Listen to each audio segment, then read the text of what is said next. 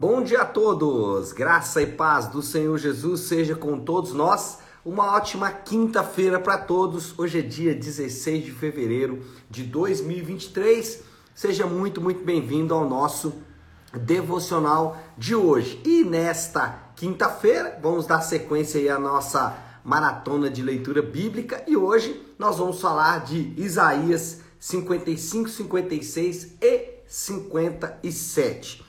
Quero já dizer que são mais uma vez capítulos recheados, né, muito bem recheados é, de passagens assim absolutamente é, fantásticas. Né? Nós ficamos impressionados. Eu fiquei impressionado ao ler mais uma vez esse texto. Já li algumas vezes, mas dessa vez de uma maneira assim absolutamente impressionante como a, essa palavra é rica, né? Os, os capítulos aqui desde os 52 aí de Isaías e agora, né, nesses também que a gente está tá lendo, como eles são ricos e principalmente como eles fazem menção a Jesus. E, inclusive, o texto que vamos ler hoje vai falar exatamente disso. Por quê? Só para lembrar, ontem falamos aqui de Isaías 53 e 54, mas especialmente 53, quando é, o profeta ele basicamente relata com 750 anos de antecedência, né? Isso precisa sempre ser lembrado, mas o profeta ele relata o caminho, né, a estrada gloriosa do Senhor, né, referindo-se a Jesus, que ele nasce, morre pelos nossos pecados, em sofrimento pelos nossos pecados, e depois ele ressuscita nos dando a promessa da vida eterna. Então, a ideia desses capítulos é mostrar exatamente a obra do chamado aqui servo do Senhor, da obra daquele que o Senhor enviaria para restaurar Israel. E aí vale a pena lembrar que Israel está preso ao cativeiro babilônico, ou seja, uma nação que agora perdeu totalmente seu brilho, recebe promessas de Deus de restauração. Primeiro, promessas é, geográficas, políticas, militares, econômicas e assim por diante. E agora, promessas teológicas, promessas ligadas à salvação, ligadas à questão espiritual. Então, finalizamos ontem com essas promessas. Estão ali as grandes bênçãos de Deus, as grandes promessas de restauração de Deus. O profeta falou: olha, ele virá para não ir muito longe, o versículo final do capítulo 54 diz assim: Nenhuma arma forjada contra você prosperará, ou prevalecerá, desculpa, né? E você refutará toda a língua que a acusar. Essa é a herança dos servos do Senhor. Essa é a defesa que faço no nome deles, declara o Senhor. Assim termina, então, a parte do da, de como virá o servo do Senhor. Então entramos agora nesta segunda parte. Eu quero ler o texto aqui e aí depois a gente vai conversar sobre o que vai acontecer a partir de agora. Uma vez que a gente tem a promessa da bênção de Deus, uma vez que a gente tem a promessa da restauração espiritual do povo de Deus. E agora, quais são os próximos passos? Isaías 55, 6 a 8. E aí vale a pena destacar aqui que os textos estão repletos de versículos que a gente já ouviu, alguns sofrendo um pouco aí de má interpretação, mas a gente conhece esses textos, inclusive que eu vou ler hoje, que é Isaías 55, 6 a 8. Diz assim: Busque o Senhor enquanto é possível achá-lo, clamem por ele enquanto está perto, que o ímpio abandone o seu caminho e o homem mau os seus pensamentos Volte-se para o Senhor, que terá misericórdia dele. Volte-se para, para o nosso Deus, pois ele dá de bom grado o seu perdão. Uau! Pois os meus pensamentos não são os pensamentos de vocês, nem os seus caminhos são os meus caminhos. Então, a profeta Isaías agora avança nessa teologia da restauração da nação de Israel. E nesse ponto, a questão toda gira em torno da pergunta: como obter as bênçãos e as promessas do servo do Senhor. Ok, o servo do Senhor fez muitas coisas, vimos aqui é, nos capítulos anteriores é, certamente ele tomou sobre si todas as nossas enfermidades e tudo mais. A pergunta agora é: ok, e aí, como obter essas bênçãos? É, como essas bênçãos virão sobre nós? Como essas bênçãos virão sobre o povo de Deus? Era a pergunta da, dos, dos judeus, era a pergunta dos israelitas ali, e é a nossa mesma pergunta, ok? Eu creio no Evangelho, eu escuto o Evangelho com frequência, é, eu vejo você, eu vejo outros pastores, eu escuto, ah, enfim, de uma, diversas maneiras o Evangelho, mas o próximo passo, o que eu posso fazer? Bom, primeira coisa, o texto vai dizer que devemos buscar avidamente, devemos buscar com fervor, devemos buscar com é, aguerrida, com, com fé, com raça, né, com garra ah, o Senhor. O texto ele destaca isso no versículo 6, dizendo: Busque o Senhor enquanto se pode achar, né? clamem por ele enquanto ele está perto. É interessante aqui é que o tom do profeta é em dois sentidos. Primeiro, é um tom de urgência, busque, busque rápido, busque agora. Mas também é de direção, busque ao Senhor, não é buscar qualquer coisa, né? não é buscar de qualquer maneira, é buscar o Senhor. E aí, quando a gente vai para o Novo Testamento, a gente sempre percebe Jesus e os apóstolos, é, eles de maneira quase que, sabe, chata, né, insistente, eles sempre alertaram as pessoas sobre os perigos em que elas estavam expostas. Os apóstolos, em todo o tempo, dizendo para as pessoas: olha, vocês estão expostos a um grande perigo, vocês estão expostos a algo que de fato é importante para a sua vida. É, o que está em jogo, é, ou, ou, na mensagem de Jesus dos apóstolos, que estava em jogo é a vida eterna ou a nação eterna. E nós também estamos hoje diante da mesma urgência. Para mim para você, a urgência é a mesma. Estamos expostos a um grande perigo. Estamos expostos aqui a algo que pode nos levar para a nação eterna. E a mensagem é clara: busque o Senhor enquanto se pode achar. É, existe no tom do profeta um chamado muito forte. E eu quero dizer para você, que está me assistindo aqui nessa manhã, eu falo para mim mesmo que o tempo é agora e o lugar é no Senhor, é na palavra de Deus. Então, é, existe uma urgência que você não pode mais ignorar. Você não pode deixar para amanhã. Você precisa dar os próximos passos agora. Você não pode mais é, procrastinar, você não pode deixar isso para daqui a pouco. Você não pode falar, vai ser depois do almoço, vai ser daqui uma hora. Não, é agora. O momento é esse. É esse o exato momento. E a pessoa certa é o Senhor. Não há como mais adiarmos a decisão de buscar o Senhor. Se fizermos isso, nós correremos um grande e perigoso risco isso o profeta falou há 750 anos atrás, antes de Cristo. Isso Jesus e os apóstolos falaram há 2023 anos atrás aproximadamente. E essa mensagem continua muito forte ao nosso coração. Busca o Senhor enquanto se pode achar. Mas não só isso.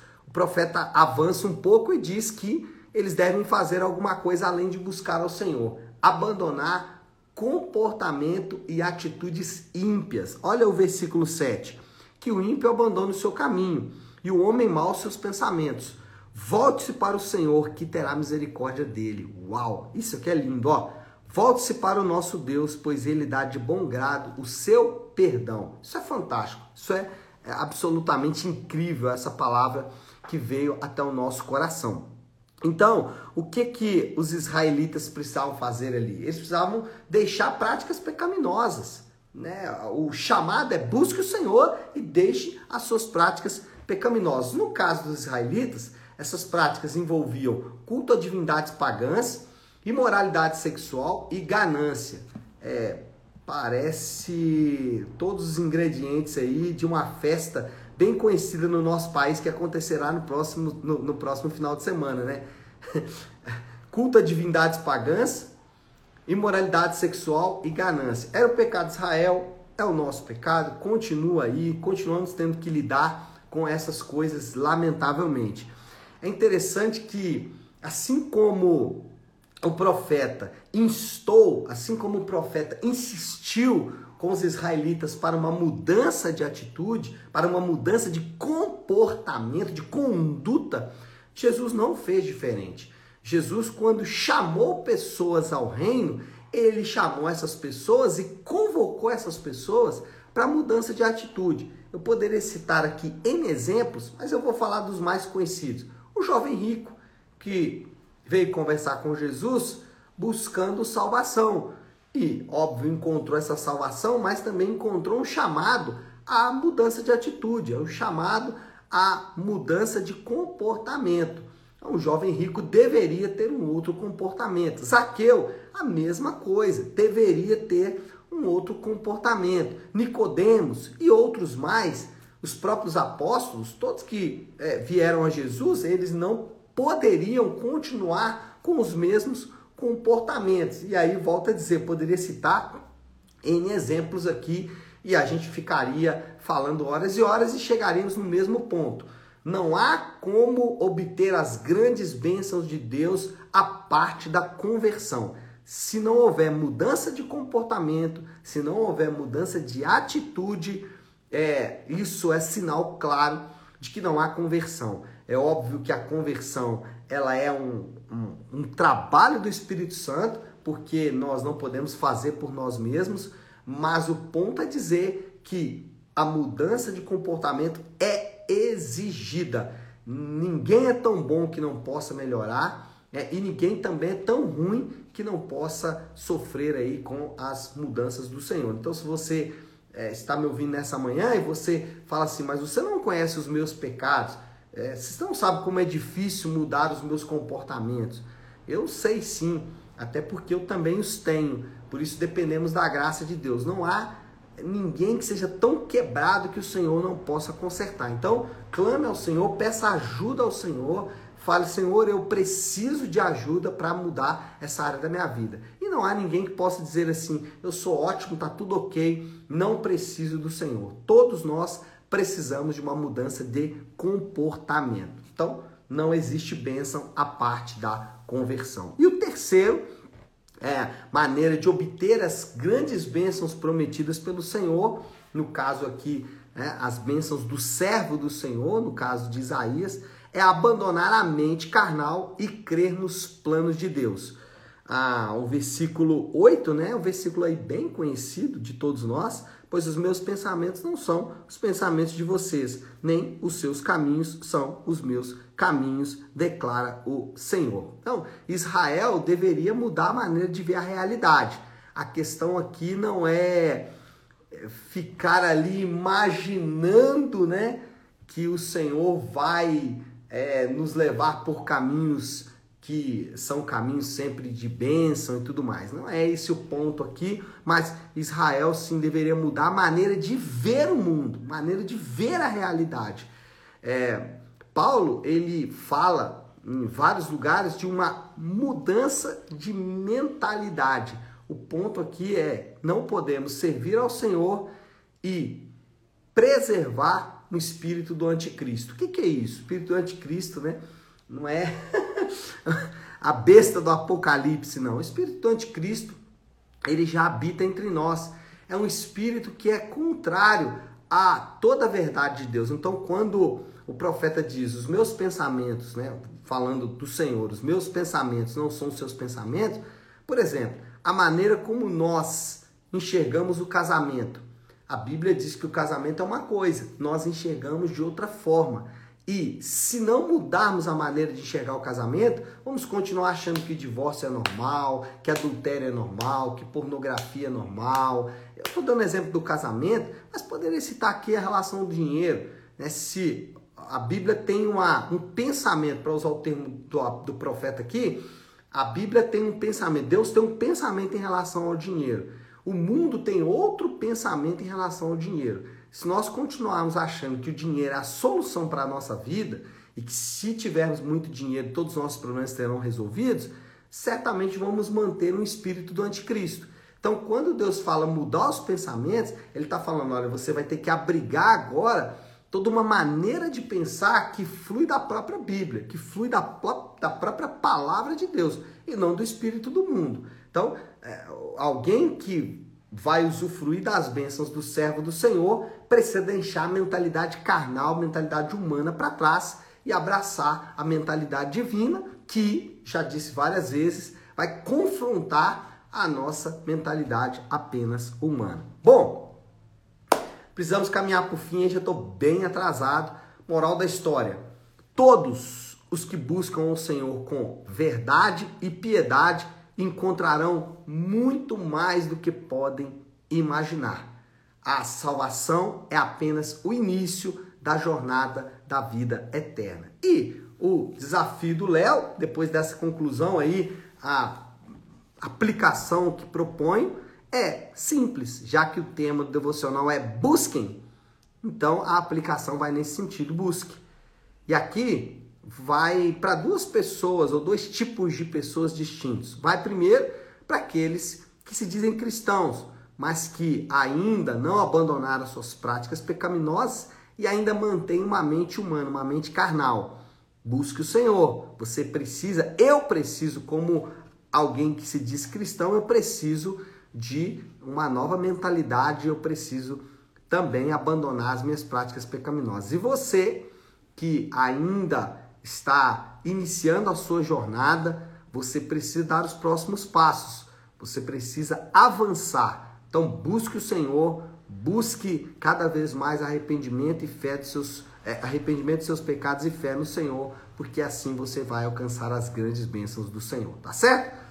Vamos orar, vamos é, colocar tudo isso aí diante de Deus. Se você puder, então, para o instante o que você está fazendo e vamos juntos buscar a Deus em oração. Querido Deus, Pai de amor e graça, nós queremos reconhecer que estamos procrastinando, que estamos, Senhor Deus, é, deixando para outro dia o que devemos fazer agora. Mas a tua palavra, ela nos traz um senso de urgência. É agora, o momento é esse e é ao Senhor que devemos buscar. Obrigado porque o Senhor disponibilizou a tua palavra entregou o teu filho amado, querido, para morrer pelos nossos pecados e nos chama a abandonar os nossos pecados, abandonar a mentalidade carnal e viver de acordo com a tua verdade. Senhor, eu oro e te agradeço por esse tempo, faço isso em nome de Jesus.